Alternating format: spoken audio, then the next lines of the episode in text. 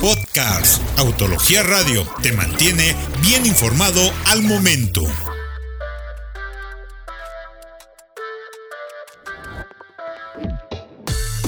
Así como cada año llega una gran oleada de nuevos modelos al mercado, hay otros tantos que terminan definitivamente su vida comercial, sin un sustituto aparente. Esos son los 7 autos que dejaron de fabricarse en 2020. La mayoría de los modelos que van de salida son reemplazados inmediatamente por nuevas generaciones que mejoran en muchos aspectos. Sin embargo, hay otros que de plano desaparecen por completo sin sucesor a la vista, ya sea por un nuevo enfoque o estrategia de la marca o simplemente para hacer más espacio para más SUVs. Comenzamos con el Alfa Romeo 4C, un auto que emocionó mucho a los entusiastas durante su lanzamiento, pues significaba el regreso de la mítica marca italiana a un segmento del que estuvieron fuera por un largo periodo. Pensado para competir contra el Porsche Cayman, el 4C empleó una complicada construcción monocasco de fibra de carbono que podía verse desde el interior, otorgando un bajo peso por debajo de los 900 kilos. En posición central estaba un motor de 4 cilindros y 1.75 litros que entregaba 237 caballos al eje trasero a través de una transmisión de doble embrague y 6 marchas. El 4C fue un auto deportivo puro, sin asistencias y muy divertido, a la vieja escuela italiana.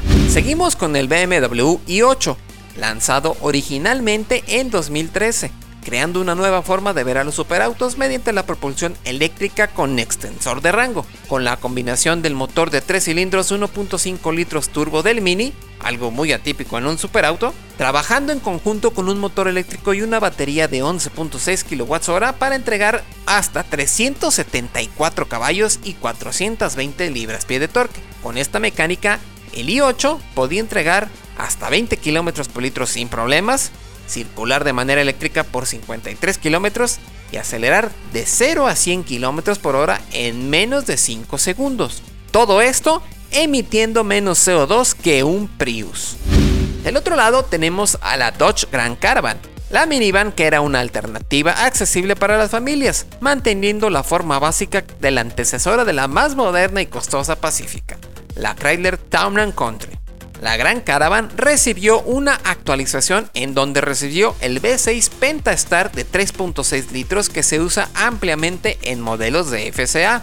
La minivan será sustituida por el regreso de la Voyager, que toma la forma de la más moderna Pacífica, aunque como una versión menos equipada y lujosa. El siguiente en la lista también es de la marca Dodge y nos referimos a la Journey, la SUV que se presentó por primera vez en 2008 así que es el modelo más longevo y arcaico de la lista.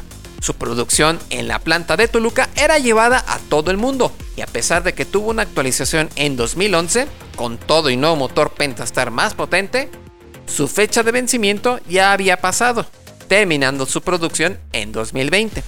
Cabe mencionar que la Journey se comercializó en Europa como Dodge y luego, tras la formación de FCA, pasó a formar parte de la gama de Fiat con el nombre Fremont, que también se fabricaba en el Estado de México. Otro mexicano que pasa a la lista de los finados en 2020 es el Ford Fusion, el sedán mediano que se fabricaba en la planta de Hermosillo, Sonora, y que actualmente se dio su espacio para la esperada Bronco Sport. La desaparición del Fusion está directamente relacionada con la estrategia de la marca, que favorece a las SUV y crossover y que no contempla más autos más allá del Figo y del Mustang. A pesar de que no tendremos un nuevo Fusion en los próximos años, los rumores apuntan a que Ford podría utilizar el nombre más adelante para un nuevo crossover tipo Station Wagon, aunque no se ha confirmado. Junto con el Fusion, también desde la planta de Hermosillo, el Lincoln MKZ dejó de fabricarse en 2020 de nueva cuenta por la estrategia que se enfoca en SUVs y crossovers. El Honda Fit es otro de los modelos que dijeron adiós en 2020. Aunque de manera global el Fit si tiene una nueva generación más moderna y electrificada, no será fabricado ni comercializado en México ni en la región de Norteamérica.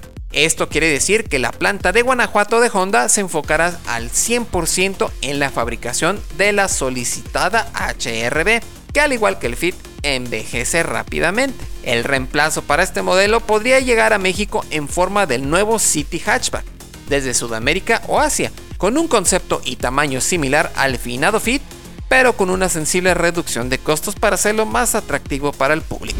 Si bien nunca se vendió en México, la pickup de Mercedes-Benz, la clase X, se suma a la lista de los que dejan de fabricarse en 2020. Una camioneta que llamó mucho la atención, pero que no podía negar su procedencia de Nissan NP300. Sí, la clase X era más que una estaquita remarcada, pero aún así carecía de un elemento especial que justificara la inclusión del logo de la estrella y el significativo aumento del precio.